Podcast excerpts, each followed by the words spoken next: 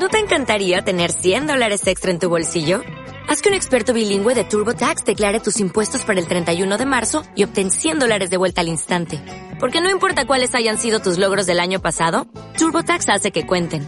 Obtén 100 dólares de vuelta y tus impuestos con 100% de precisión. Solo con Intuit TurboTax.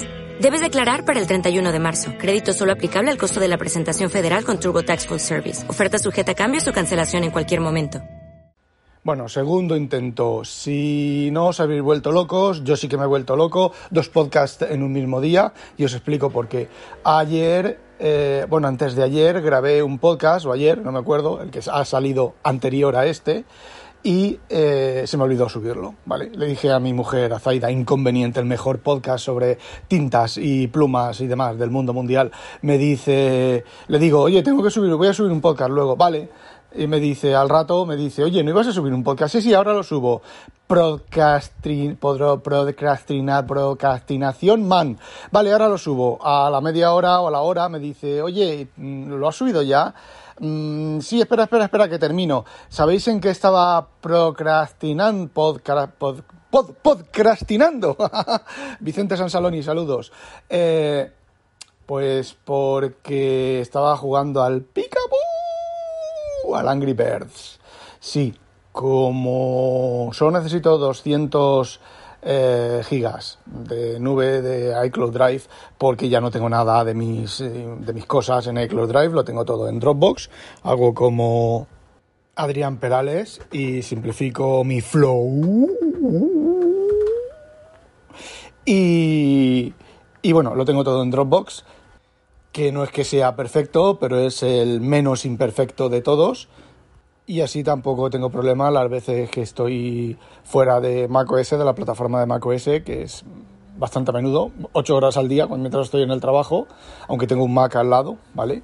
Eh, pues no tengo ningún problema. El otro día, por ejemplo, un chaval de la Sociedad Hispánica Jules Verne, ¡oh, oh! ¿Cómo suena eso?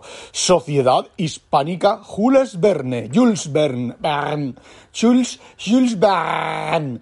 Bueno, pues eh, me comentó una cosa de una novela y si lo hubiera tenido todo en iCloud Drive, hubiera tenido que eh, abrir el Mac, bueno, entrar en iCloud Drive, bueno, todo el paripé, o abrir, hacerlo en el iPhone, pues como lo tenía en Dropbox, me fui a esa novela y la miré y le dije, pues sí, Are Rice. Y ya está, porque era eso solo, ¿vale? Tampoco voy a, me voy a poner a hacer estudios, profundos estudios de Julio Verne en el, en el trabajo. Pero bueno, simplemente una situación de esa, pues es mucho, me resulta mucho más fácil y mucho más rápido.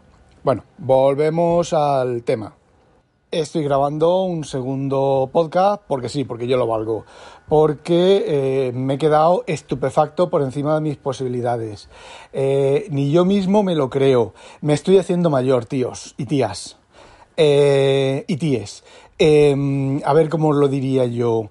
incognitosis es el blog de Javier Pastor, que es un periodista que, bueno, que viene de la época incluso de PC Actual y de PC World. Bueno, PC World sigue existiendo, PC Actual no.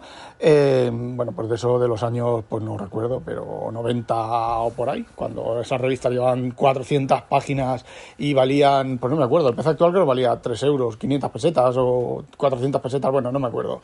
Y ahí tenías para leer, la mitad de artículos eran eh, eh, promocionados, eran artículos vendidos, pagados la otra mitad eran artículos de gente que hacía con su, con su buena voluntad lo que podía y lo que sabía. Y la otra mitad eran eh, publicidad, bueno, la otra mitad no, eh, dos tercios eran páginas de publicidad que resultaban interesantes, ojo, yo me la, yo muchas páginas de publicidad las veía y miraba precios y cosas de esas de, equipos, esas, esas páginas de publicidad de letra pequeñita, pequeñita, pequeñita, con una tabla y una lista de precios y un, montón de equipos de configuraciones y precios y precios y precios y abajo un teléfono, eh, no sé si os acordaréis de eso. Bueno, pues el chaval este, Javi Pastor, pues a ver, es un profesional como la copa de un pino, etcétera, etcétera, etcétera, pero sus opiniones no coinciden con las mías. Entonces, bueno, si yo fuera de Lord Avestruz diría, pues qué gilipollas, que no sé qué, no sé cuánto. Y no, no leería su blog. Pero para destruir al enemigo hay que conocerlo. Y cuando lo conoces, lo amas. Eh, palabras de Ender Wiggins en Ender, el, juego de Ender. Y bueno, y todas las secuelas y secuelas y secuelas y precuelas y secuelas y secuelas de esas novelas. Bueno, eh, el tema es que de vez en cuando hay algún artículo que, que, me mola, me mola leerlo, ¿vale? Aunque no, no comparta su opinión, pero oye, lo leo y el hombre, el hombre siempre justifica, el hombre siempre explica eh, los motivos por los cuales no le, no le mola o no tiene esa opinión, que no es la mía, ¿vale? Pero oye, mm, como es en el mundo, todos tenemos culos y todos tenemos eh, que, tener, que tener opinión. Todos tenemos opinión. Bueno, pues hay un artículo sobre los foldables que dice que él no termina de ver los foldables, que no termina de que es un problema en busca de una solución, no, una solución en busca de un problema y todo ese tipo de cosas. Eh, no comparto la opinión. Sí, en cierta medida, a ver, en cierta medida todos los teléfonos modernos son así, porque están, ya no hay más, ya no se puede hacer nada, nada más. Pero a ver, a mí ese teléfono, por ejemplo, me podría servir de teléfono y de tableta para leer y para escribir y para anotar. Eh, no lo voy a comprar, ni, no, me atrae, no me atrae nada, nada, nada, nada, nada, nada. Entonces, pues, eh, bueno, estoy leyendo, me bajo los comentarios. Hay una cosa que me da mucha rabia de ese, de ese blog, de esa entrada de blog, que tiene los incognichollos, que a veces la lista de incognichollos, que son pues productos que están a muy buen precio, ¿vale? Hay que reconocérselo al chaval, están a muy buen precio, él se llevará su comisión, pero hay veces que es dos, tres veces, cuatro veces más larga la lista de incognichollos que el artículo en sí. Y luego debajo están los comentarios. Bueno, pues yo a veces me hago scroll hasta los comentarios. Y había un comentario de un chaval que decía que los palitos de Android no valen una puta mierda. Y a mí, pues me han entrado de, responderle, pues como siempre, tío, pero tío, tú no has probado un palito de, Samsung, reconocimiento de escritura, la sensación de escribir, la integración con el sistema operativo, eh, etcétera, etcétera, etcétera. Eh, no lo ha probado, ¿vale? O si lo ha probado en una tienda ha pintado con, ah, esto es una mierda, y lo que estaba comparando, lo estaba comparando con el, con el palito de Apple. Y le iba a responder y de repente he dicho, si es que no vale la pena si es que no vale la pena mojarse por eso, que le den por culo, que sigan su opinión equivocada. que sigan su opinión equivocada. Y ya está. Yo no voy a corregirle su opinión. Y después de eso, cuando me he pensado eso, he vuelto a pensar, digo, madre mía, me estoy haciendo viejo. Ya me da igual es que me da igual. Yo antes salía corriendo a intentar sacar a esas personas de su error, de su gravísimo error de concepto que tenía. Ahora, y cada vez me da igual. Yo recuerdo, bueno, recuerdo no, eh, Z, inconveniente, pues me, de vez en cuando pues me comenta cosas de política o el mancuentro de política. El mancuentro es otra persona que con la que muchas opiniones políticas pues no estoy de acuerdo. En otras coincidimos plenamente, completa y total y plenamente, pero algunas de ellas pues no, no coincido con ella, con él, ¿vale? Y a ver, no es nada malo, simplemente. Entonces, eh, hay veces que le voy, le voy, a responder dentro de, de, del Discord de Wintable, le voy a comentar algo, después responder, no comentar algo, no vale la pena, si es que no vale la pena, si es que mm, da igual, da igual. Entonces, eh, con Zaida, uy, con Z, igual, he dicho su nombre. ¡Ay! Con Z, igual, exactamente igual. Llega y me llego de trabajar o estamos cenando y me dice, oye, eh, los de. estos de ultraderecha, este de del tío de la barbita, joder. Eh, ciudadanos no, son tres letras. Me cago en la puta. Bueno, pues eh, este, pues han dicho esto y han dicho el otro. Y me quedo mirándola y digo, ¿y, y qué? Em, como si lo dice Pedrito primero el felón, como si lo dice el de Ciudadanos, como si lo dice, eh, yo qué sé, Santiago Fraga se levanta de la tumba y dice, ¡Españoles! Me da exactamente igual. Es que son cosas de las que paso olímpicamente y cada vez, cada día paso más de más cosas. Y me estoy descubriendo a mí mismo que, que bueno, me estoy haciendo viejito con esas cosas. Y bueno, ya para terminar, he escuchado el último podcast de Papa Friki que me comenta, me hace unos comentarios sobre lo de la pornografía infantil. Es una de las cosas que se me escapó a mí cuando, cuando hice el podcast, hace dos, tres podcasts ya. Se me, se me pasó comentarlo, quería comentar algo de eso, pero se me pasó por, por completo y es el tema de, bueno, aparte me comenta de que la pornografía, de que sus, tu foto de tu nena en la playa eh, sin bikini, pues es una foto de tu nena, el problema es que esa foto llegue a un sitio de los pederastas, para ti es tu nena, mira qué bonita que es mi nena, para un pederasta pues es eh, pornografía, ¿vale? Encima pornografía ilegal. Entonces, pues, eh, pues eso, ¿vale?